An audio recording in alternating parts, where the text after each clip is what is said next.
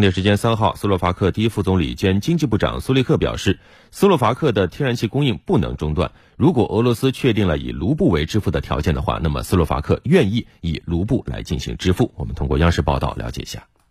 苏利克当天表示，斯洛伐克百分之八十五的天然气依赖于从俄罗斯进口。尽管斯洛伐克支持欧盟所呼吁的天然气来源多样化。但苏利克认为，这需要好几年的时间，而本国的天然气供应不能中断。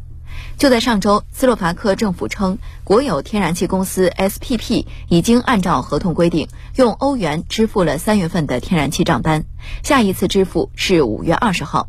这意味着斯洛伐克政府还有六个星期的时间去寻找解决办法。据了解，上周四，俄罗斯总统普京签署了与不友好国家和地区以卢布进行天然气贸易结算的总统令。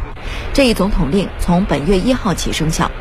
总统令规定，如果相关方拒绝支付卢布，将被俄方视为违约，一切后果由买方承担。但是，就在卢布结算令生效之际，俄罗斯对欧洲的天然气供应并没有停止。俄罗斯总统新闻秘书佩斯科夫表示，俄方不会立即对欧洲断气，因为本月一号开始供应的天然气费用，按照合同约定，应当在四月下半月或五月进行结算。